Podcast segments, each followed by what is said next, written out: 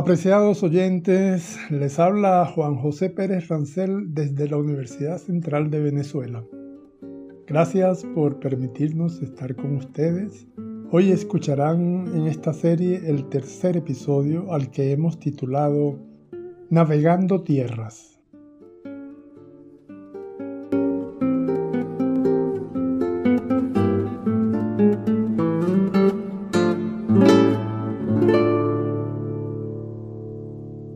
Nuestros capítulos anteriores nos apoyamos en las teorías científicas más reconocidas sobre los orígenes del hombre americano. En esta ocasión nos seguiremos imaginando que acompañamos los momentos formativos y los posibles recorridos exploradores y fundacionales hasta sugerir la variedad y complejidad de asentamientos provisionales de tan numerosos y diferenciados grupos de cazadores, recolectores y pescadores en el mismo espacio continental. Esas fundaciones serían efímeras durante los periodos de duración de los recursos que cada sitio proveía y de sobrevivencia de sus fundadores. Otros seguirían errantes hacia latitudes con climas menos agresivos y otros más descansarían en nuevos asentamientos para luego continuar el ciclo alternado de nomadismo y sedentarismo. Los estudios arqueológicos más recientes en América han podido comprobar la existencia simultánea de grupos humanos con diversos grados de evolución antropológica y social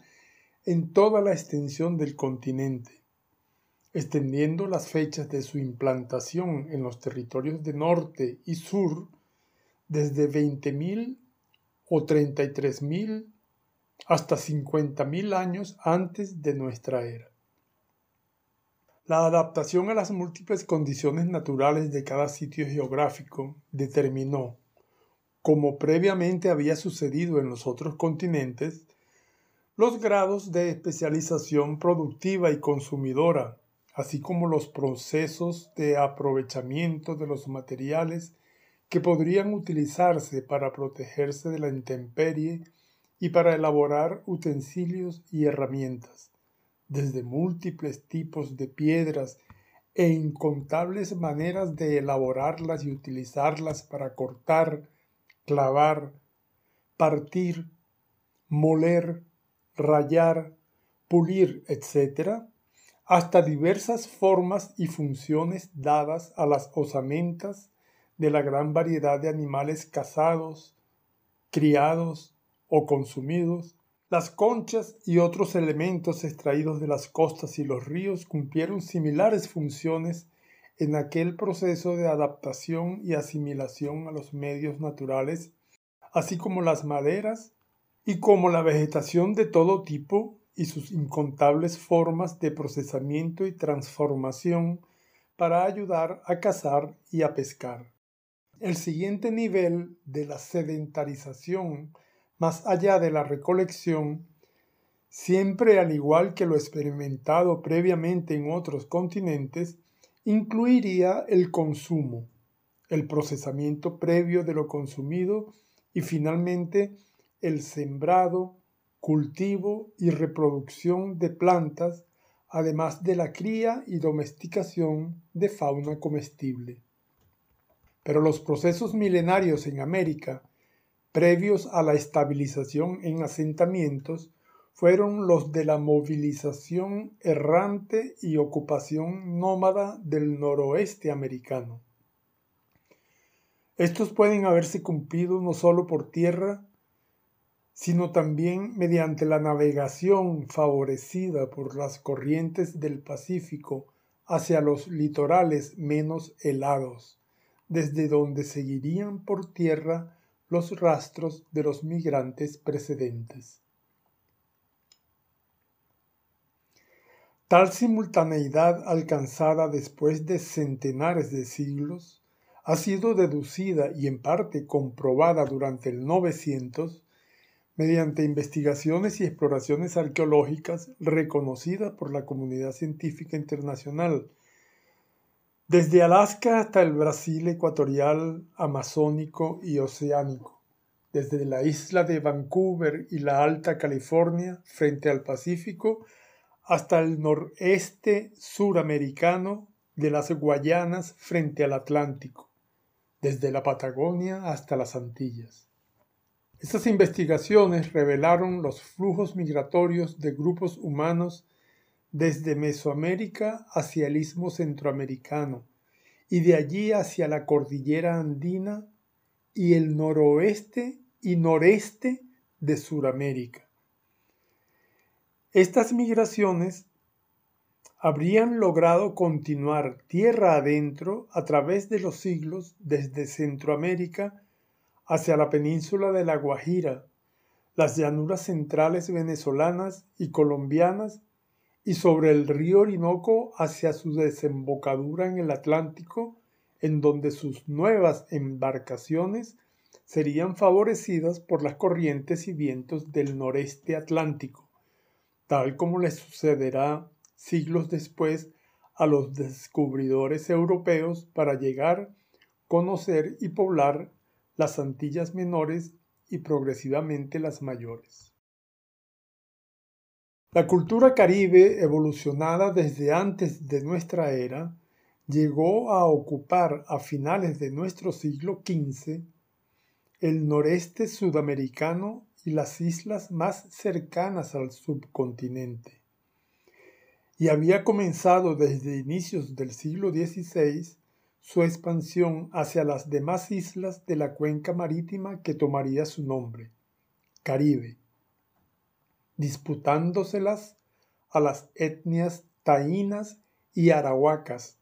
quienes por ello estaban en esas décadas retirándose ante aquel agresivo avance.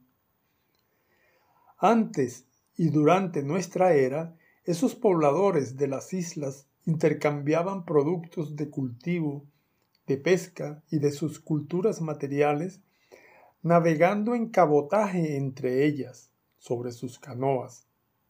así como intercambiaban con pobladores del extenso litoral del norte sudamericano y sus diversas etnias de tierra adentro, lo cual ha sido comprobado exhaustivamente por recientes investigaciones arqueológicas y de otros tipos en nuestros países. Aquí conviene citar, no sé si estarían de acuerdo, pero vamos a hacer una cita mm, a riesgo de hacer un poco tedioso el discurso, pero vale la pena mencionar el libro Los ídolos de las Islas Prometidas, Arqueología prehispánica del archipiélago de los Roques. Eso fue publicado por la editorial Equinoccio de la Universidad Simón Bolívar en el año 2006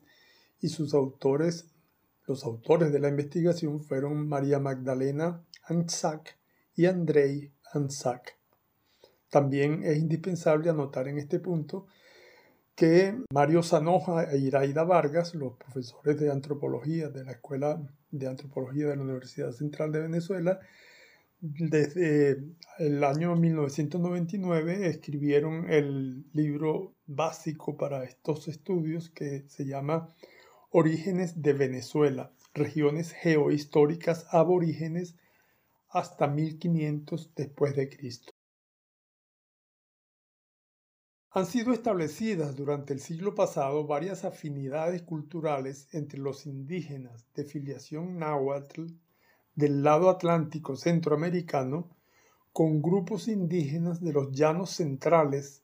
los otomacos, y del nororiente venezolano,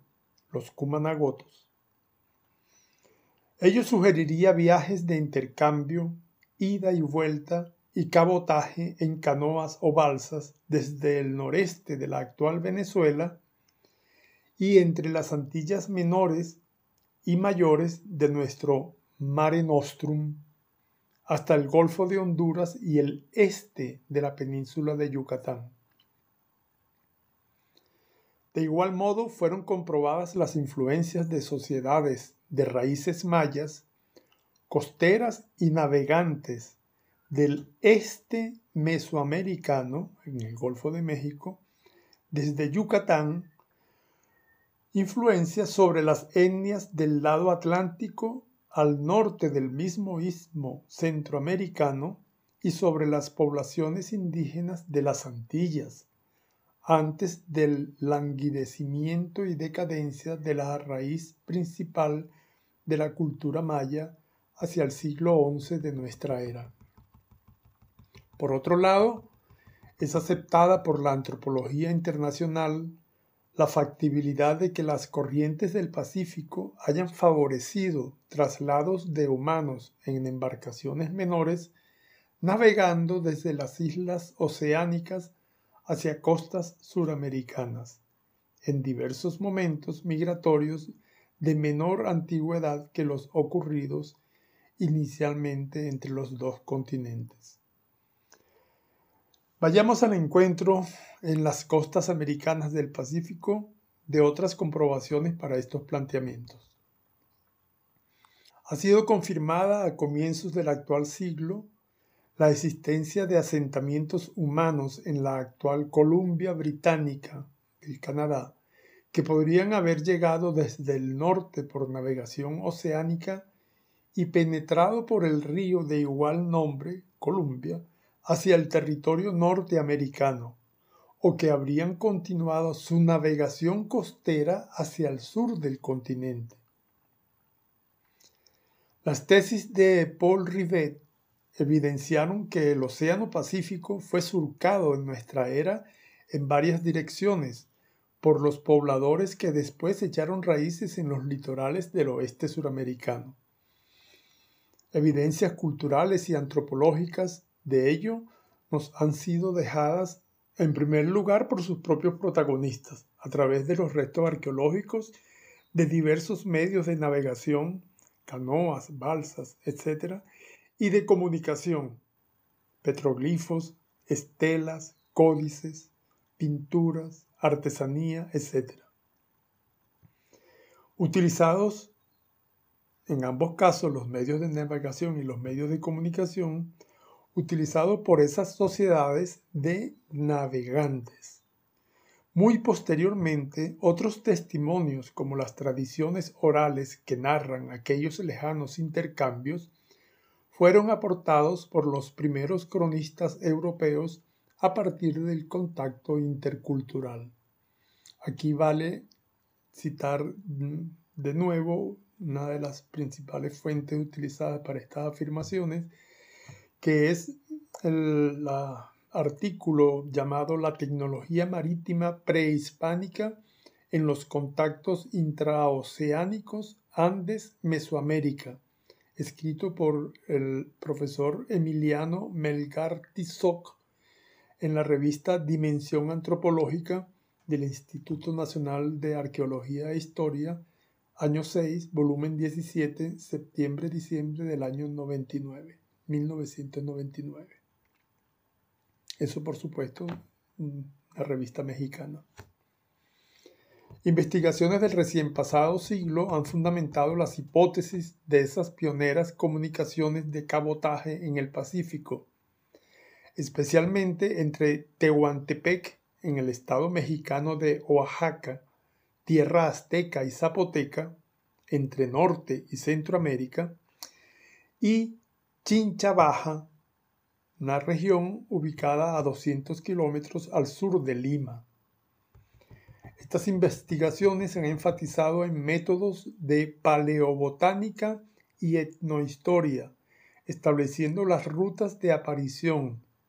transporte y consumo del maíz en Mesoamérica y las regiones andinas. La presencia mítica, ritual, cultural y cotidiana del maíz estudiada en las culturas prehispánicas de la costa del Pacífico ha permitido comprobar el intercambio entre las culturas náhuatl mesoamericanas y las mochico chimúes y chinchas en la costa peruana, mucho antes del periodo de contacto con los europeos. Asimismo, están a disposición de los estudiosos los repositorios digitales de numerosas universidades americanas y europeas que divulgan las investigaciones que certifican el conocimiento por las poblaciones suramericanas de la construcción naval y los métodos náuticos y astronómicos para navegar en ambas direcciones entre el norte y el sur de la costa americana del Pacífico. El historiador Fernand Brodel, uno de los fundadores de la reconocida Escuela Vienesa de los Anales y meticuloso indagador de los contextos geográficos de los procesos históricos, nos ha anotado algunos indicios sobre el rol de nuestros mares de la siguiente manera. El mar, como vehículo cultural, como nexo geográfico, como fuente de infinitos recursos y, sobre todo, como elemento dinámico y permanente en la expansión de las sociedades, constituye parte insustituible del proceso histórico de la humanidad. Las redes de rutas y caminos terrestres y acuáticos en la prehistoria americana, siguiendo intuiciones y tanteos, han sido tejidas durante siglos. Los resultados fueron el intercambio, la comunicación, las relaciones las influencias, los conocimientos, la integración de las diversidades, las mezclas intergrupales e interculturales, etc. Y no solo hubo ese tipo de intercambio, sino también el de agresiva expansión terrestre, marítima y probablemente fluvial, impulsada en búsqueda de recursos y dominación política. Otros resultados deben haber sido las disputas por los sitios, el celo de los grupos, ya evolucionados como sociedades, estados o civilizaciones, en cuidar a los suyos y los territorios y recursos de subsistencia conseguidos, justificados para esa violencia, para ese celo grupal justificados por el sentido primario de pertenencia y exclusividad, la competencia, la defensa y el ataque.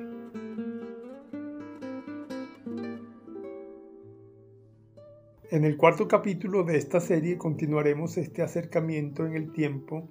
abordando el rol cumplido en este proceso de ocupación de América por las sociedades mesoamericanas y andinas a partir de nuestra corta era de solo solamente 2000 años de evolución.